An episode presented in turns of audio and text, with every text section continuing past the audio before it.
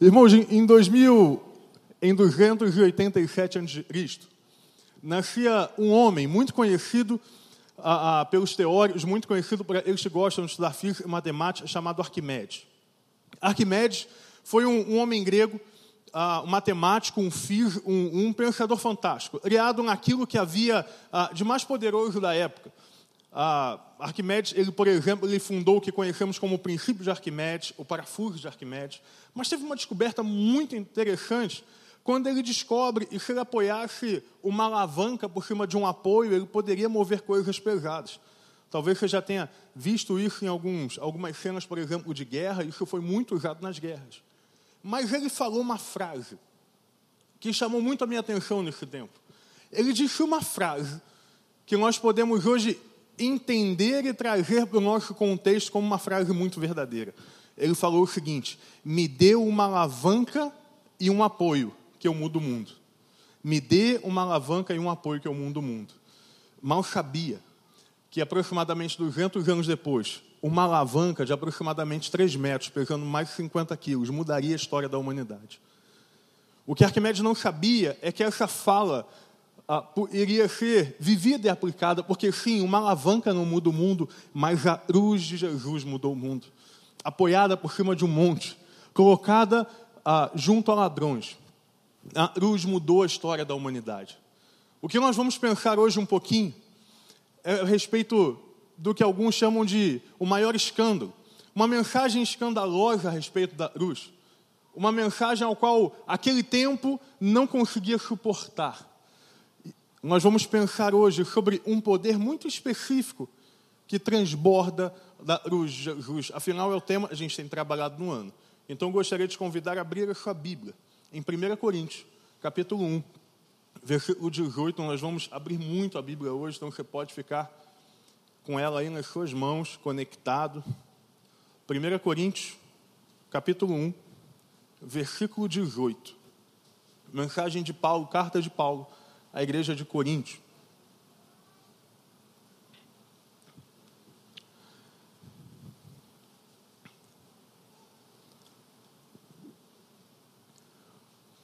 Pois a mensagem da cruz é loucura para os que estão perecendo, mas para nós que estamos sendo salvos é o poder de Deus. Pois está escrito: Destruirei a sabedoria dos sábios e rejeitarei a inteligência dos inteligentes. Aonde está o sábio? Aonde está o erudito? Onde está o questionador desta era? Acaso não tornou Deus louca a sabedoria deste mundo? Visto que na sabedoria de Deus o mundo não o conheceu por meio da sabedoria humana, agradou a Deus salvar aqueles que creem por meio da loucura da pregação. Os judeus pedem sinais miraculosos, os gregos procuram sabedoria.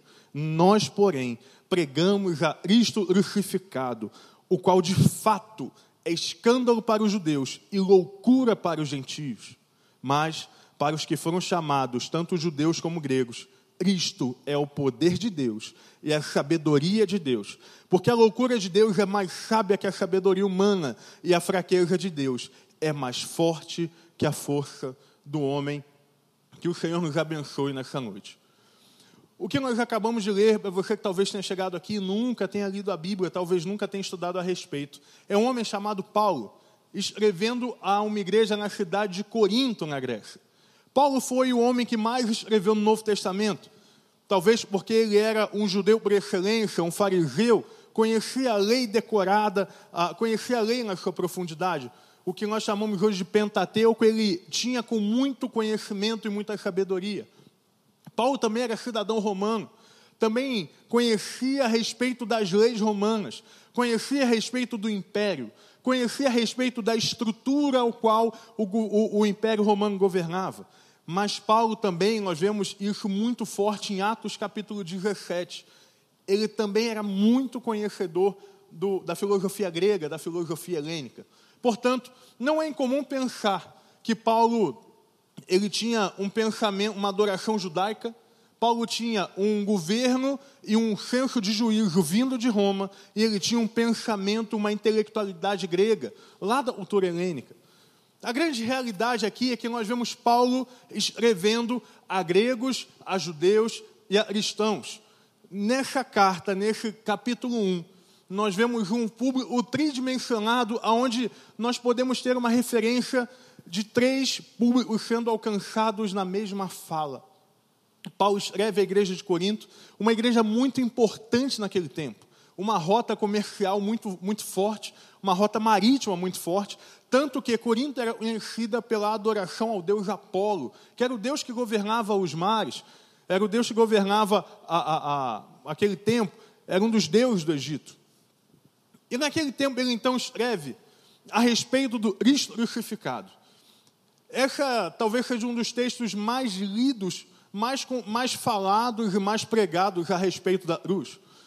Mas eu tenho entendido e tenho dito isso que existem tesouros ocultos, tesouros que estão abaixo a, a, a, da superfície, no profundo do conhecimento desses textos.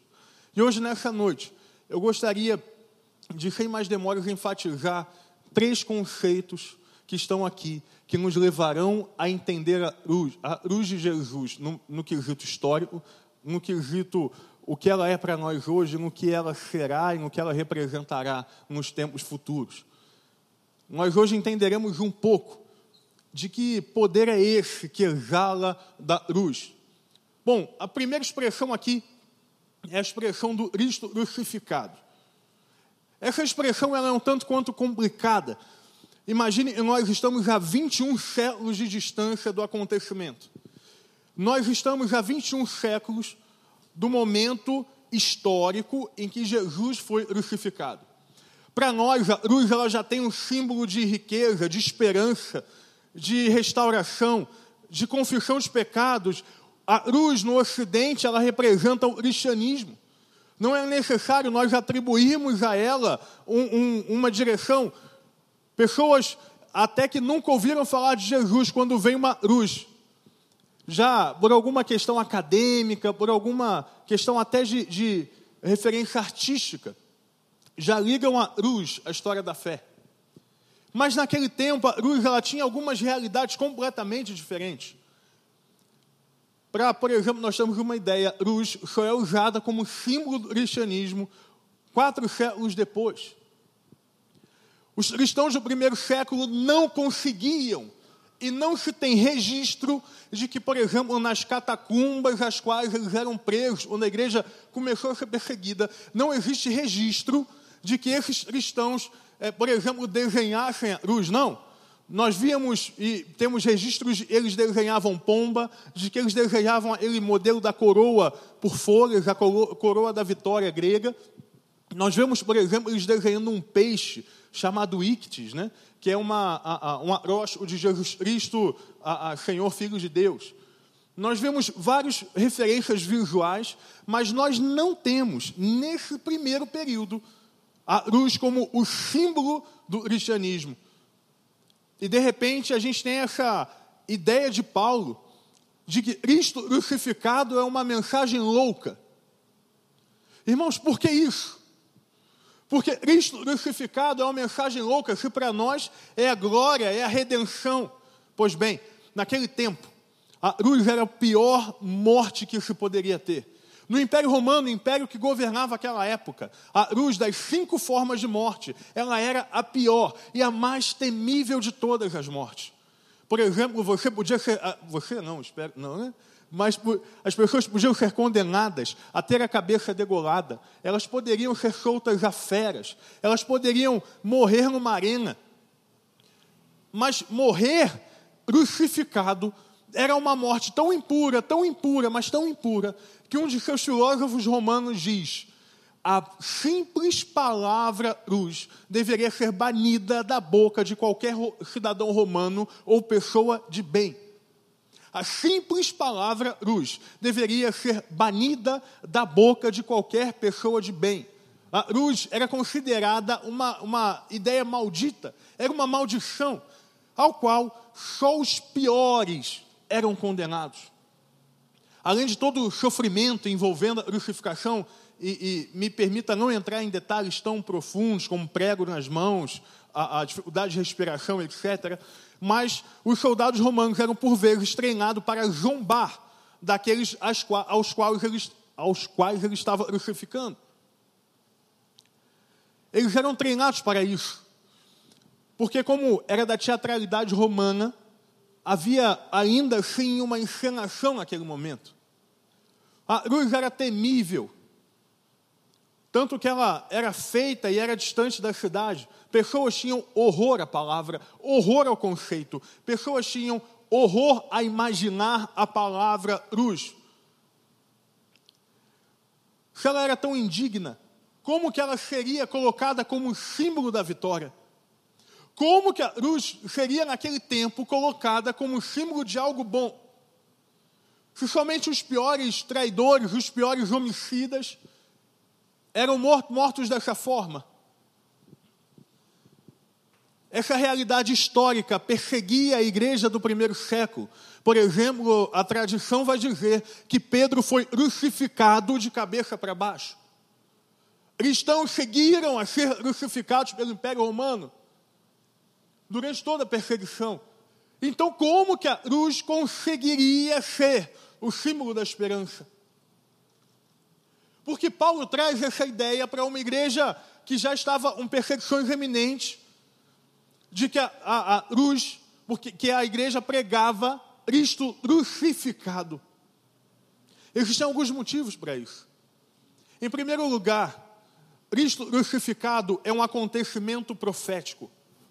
É um acontecimento profético. Isaías 53, que escreveu, a, a, que relatou isso, que profetizou isso entre os séculos 7 e 8 antes de Jesus, dizia: Ele será desprezado e o mais rejeitado entre os homens, homens de dores que sabe o que é padecer. O momento da cruz, por mais difícil que seja para a compreensão humana, por mais loucura que seja para a compreensão humana, ele é profético e foi destinado por Deus a acontecer. Para aquele tempo, essa era uma realidade difícil, mas havia um cumprimento de promessa. Isaías 53, ele relata, como o pastor Rogério citou de manhã, a história de um homem de dores, de um homem que experimentava o sofrimento. Cristo crucificado cumpria o propósito. Quando o próprio Jesus diz: O filho do homem não veio para ser servido, mas para servir e dar a sua vida em resgate de muitos. A cruz ela haveria de ser como é hoje a marca do cristianismo. Você entende quando Jesus pregava: aquele que quiser vir após mim, carregue a sua cruz e me siga. Esse era o peso do Evangelho. Parece que é um peso que se tornou distante para nós. Quando nós falamos, por exemplo, sobre esse texto muito conhecido, quando nós vemos a imagem da cruz, infelizmente ela se tornou muito mais um adereço estético do que uma realidade de fé. Na cruz, ela representa a vitória de Jesus. Sim, ele ressuscitou. Mas a cruz representa um preço pago pela minha e pela sua vida que é real. A cruz representa um evangelho que não deve ser seguido e vivido de acordo com os meus parâmetros. A cruz representa o evangelho que, sim, tem a sua alegria abundante, como o pastor Jair pegou de manhã, assista essa mensagem uma das mensagens mais importantes que nós ouvimos nesse tempo, mas que tem o peso do chamado, tem o peso da renúncia, o peso da entrega. O evangelho, ele não é simplesmente contemplativo, ele é participativo na cruz de Jesus. Às vezes nós vemos o evangelho tão barato, mas tão barato, tão sem a entrega humana, que nós nos achamos seguindo uma, uma ONG, uma instituição que faz boas práticas, não. Nós abençoamos pessoas no Casa Cap porque Cristo morreu por nós. Nós lideramos célula porque Cristo morreu por nós. Nós pregamos a jovens e adolescentes porque Cristo morreu por nós. Existe uma renúncia inerente ao Evangelho que nós não podemos esquecer. Existe uma renúncia inerente à ideia do Evangelho. Agora, existe algo lindo nessa realidade. A cruz, ela era o símbolo de algo pesado, era o símbolo da morte. Mas antes símbolo da morte, agora símbolo da vida. Antes símbolo das trevas, agora símbolo da ressurreição e do poder do triunfo de Jesus. Antes uma coisa indigna, agora uma ideia ao qual nós nos gloriamos. Houve uma transformação, irmãos. Jesus ressignificou uma das piores marcas do mundo, lembrando a nós que Jesus ressignifica a nossa história. Lembrando a nós que o Jesus que o, o Cristo crucificado, ele não foi conhecido mais pela indignidade da cruz, mas ele passou a ser conhecido como um Deus vitorioso sobre a cruz. Enquanto os cristãos do primeiro século não conseguiam viver isso por uma realidade histórica, nós precisamos ter a centralidade do Evangelho na cruz. Agora, quais são os temas da mensagem do Cristo crucificado? Como diria um teólogo muito importante para esse tempo, John Stott, a cruz revela a salvação dos pecadores, a conquista do mal e a revelação do Senhor. Salvação dos pecadores, a conquista do mal e a revelação dos pecadores. A cruz e o Cristo crucificado revela o poder do Deus Altíssimo e transforma todas as coisas. Agora, esse é o primeiro conceito. Cristo crucificado. Essa mensagem gerou então algumas reações naquele tempo. Toda essa ideia gerou naquele tempo reações muito diferentes e muito estranhas a nós. Porém, essa mensagem era escândalo para os judeus. E temos aqui o segundo conceito dessa mensagem. Cristo crucificado é escândalo para os judeus. Quando nós temos no nosso imaginário, às vezes não passa disso, porque infelizmente em muitos momentos não lemos a palavra o que é Jesus, nós colocamos Jesus como muitas coisas. Perdoe a expressão, alguns colocam Jesus como um Papai Noel, ao qual eu peço coisas e as recebo de acordo com o meu comportamento. Alguns colocam Jesus como uma fonte de energia positiva, ao qual eu tenho um contato e passo a ficar feliz, que bom. Temos expectativas que muitas vezes são erradas a respeito de Jesus. Os judeus naquela época tinham a expectativa de um Messias libertador. Sob a pressão do império, os judeus entendiam e imaginavam que haveria de vir um Messias que bateria de frente com, as, com as, os, o império do mundo. Eles tinham uma ideia de um Jesus que viria para confrontar o império romano. Eles tinham uma noção de um Messias um guerreiro que bateria de frente, que proclamaria um exército e enfrentaria e enfrentaria os líderes daquela época. Havia uma ideia de que Jesus era um libertador guerreiro, de que ele seria um grande general. Messias era uma palavra muito usada por um grupo chamado de zelotes, ao qual esperavam um momento, um movimento de rebelião.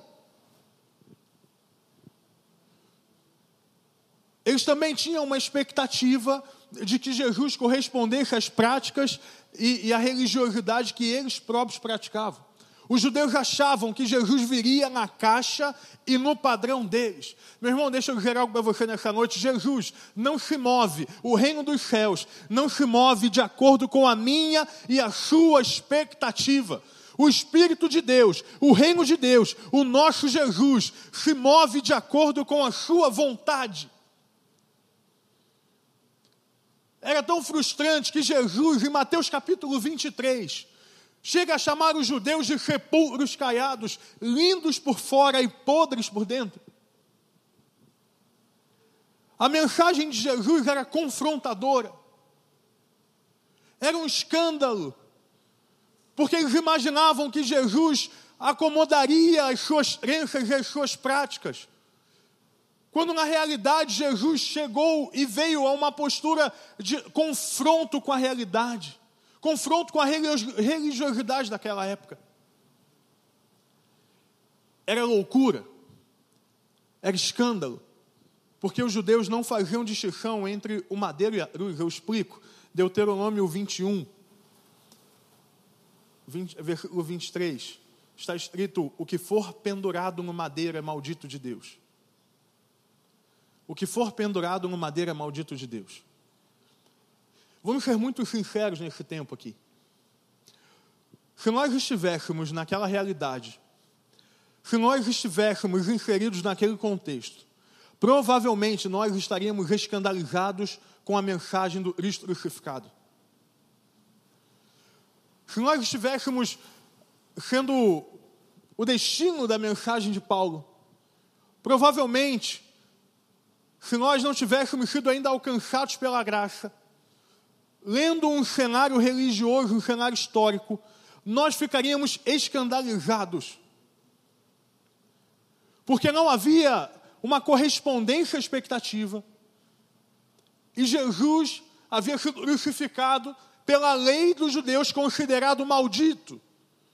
Como alguém considerado maldito seria o Rei dos Reis, Senhor dos Senhores? Paulo então responde a essa questão do escândalo. Paulo responde dizendo que Cristo é o poder de Deus. Irmãos, Cristo andou com os miseráveis, viveu sem recurso, nasceu em uma família humilde, entrou em Jerusalém montado um jumento emprestado, foi rejeitado pela própria nação, traído, negado, abandonado por seus próprios discípulos e executado pela autoridade de um procurador romano. Onde está o poder? Essa é a loucura da mensagem. Onde Cristo manifestou a sua glória servindo a humanidade. O que é lindo nessa mensagem é que Jesus manifestou o seu amor, vindo ao mundo para morrer por nós. Cristo é o poder de Deus sobre o pecado. Cristo é o poder de Deus sobre o pecado. Os judeus esperavam milagres, os judeus esperavam sinais, e Paulo disse: Eu estou dizendo, aqui está o sinal, Jesus é o poder de Deus. Isaías 53, meus irmãos, versículo 3. Versículo 4, perdão. Certamente ele tomou sobre si as nossas enfermidades e sobre si levou as nossas doenças. Contudo, nós o consideramos castigados por Deus, por ele atingido e afligido, mas ele foi transpassado por causa das nossas transgressões, foi esmagado por causa das nossas iniquidades. O castigo que nos trouxe a paz estava sobre ele, e pelas suas feridas nós fomos curados. Cristo tem poder para curar as nossas feridas, para nos resgatar do pecado. Esse é o poder de Deus. Essa é a manifestação do Cristo crucificado.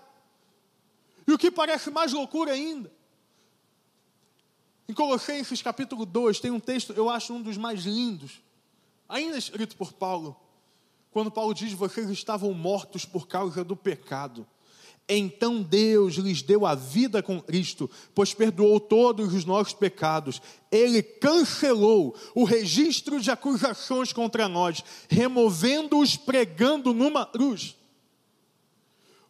O nosso pecado, ele não foi simplesmente derrotado. O escrito de culpa,